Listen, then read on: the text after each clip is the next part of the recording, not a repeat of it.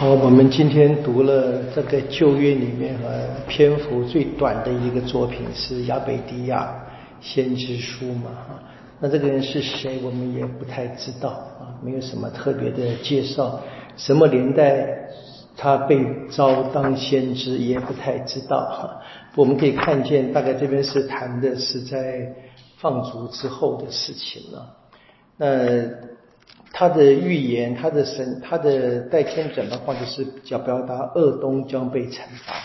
那恶东我们知道是恶沙乌的子孙嘛啊，但是所以你可以看见这个有很很强大的或很浓厚的这个种族主义啊，就是我们可以说就完全就是旧约的这个以牙还牙以眼。还眼的那个报复的心理埋藏在里面嘛？所以这边提到了二沙乌的第第六节啊，提到，然后呢，雅各伯的第十节很清楚。所以这个是厄沙乌跟雅各伯的故事当做背景。不过我们回忆一下这个厄沙乌跟雅各伯的故事，里面是雅各伯骗了厄沙乌，对不对？然后，然后雅各伯从这个北方回来时娶妻生子，回来以后呢，厄沙乌对他其实很好的啊，是他。是雅各伯一直一直怀疑厄沙乌有可能会有会报复会报复，这才这样。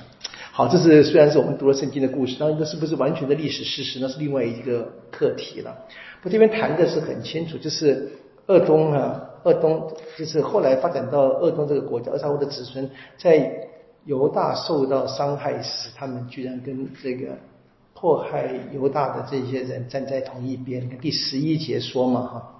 说，当外邦人掳掠雅各伯的财富的那一天啊，但哈，这是蛮族来到他城下，对耶路撒冷敛揪，这应该就是说这个巴比伦王把这个犹大国毁灭了。啊，那个时候呢，你二东你也置身其间，好像他们中的一个。他说，你兄弟遭难时，你不应该旁观的啊；犹大子民灭亡时，你不应该引以为乐的啊；在患难的日子上，你不应该大言不惭的。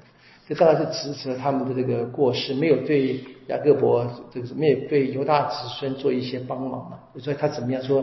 最后呢，第十五节说：上主的日子临近万民，人必按照你所做的照样对待你，你的行为必归于你的头上。换句话说，恶东也会遭受到这样的迫害。所以最后我们接着就说了，最后一段是说以色列呢，天主会让他复兴的。啊，恶东呢也会，就是一定会灭亡的。然后这边描写就是第十八节说，雅各伯家要成为火，若瑟家成为火焰，恶恶杀乌家成为草芥，把它烧了嘛！你可以看这个报复的心理是很强的。不过这知道我们说，我们跟大家说是旧约的这个思想背景里面，还是说这个天主一定会带以色列人啊伸冤或帮他们报复等等的。当然这是在在时空的限制之下的这个犹太的那个年代的信仰的方式嘛，这样子。我就说了一样，在今天这个以巴战争那个情况你们，觉得好像这个类似的历史一直在重演嘛，重演这个很的确很困难嘛。所以我们知道，我们的信仰是一直发展到耶稣，发展到天主子来了，然后他给我们带来新约的就新的启示，说不可以只停在这一个。过去的这一个情况里面，我也不用去去讲他们有多么不好，因为它毕竟是历史已经过去了嘛。就是说历史都是为了给我们今天的人当做见解的，就是有些事情我们是应该效法的，有些事情是我们应该是戒绝的嘛。那我们这边所听的，当然是这个报复的心理，我们是不应该的，而且我们不应该因着我们的这个同伴，或者可能在。鄂东的眼中看来，犹大他们的仇人们或者祖先的话，雅各伯骗了他们的祖祖先，对不对？所以等等待的机会，看见他们过得不好，他们开始开心。当然，都不是我们基督信仰在讲的了。对我们要进到这个基督信仰里面，就是要相信耶稣基督啊，得有勇气，真的得有勇气，敢把我们相信的东西啊生活出来。好，简短的一段经文就结束了。明下一星期我们开始进到这个约纳先知书，稍微长一点点，不过也。不看在眼里那个长度啊！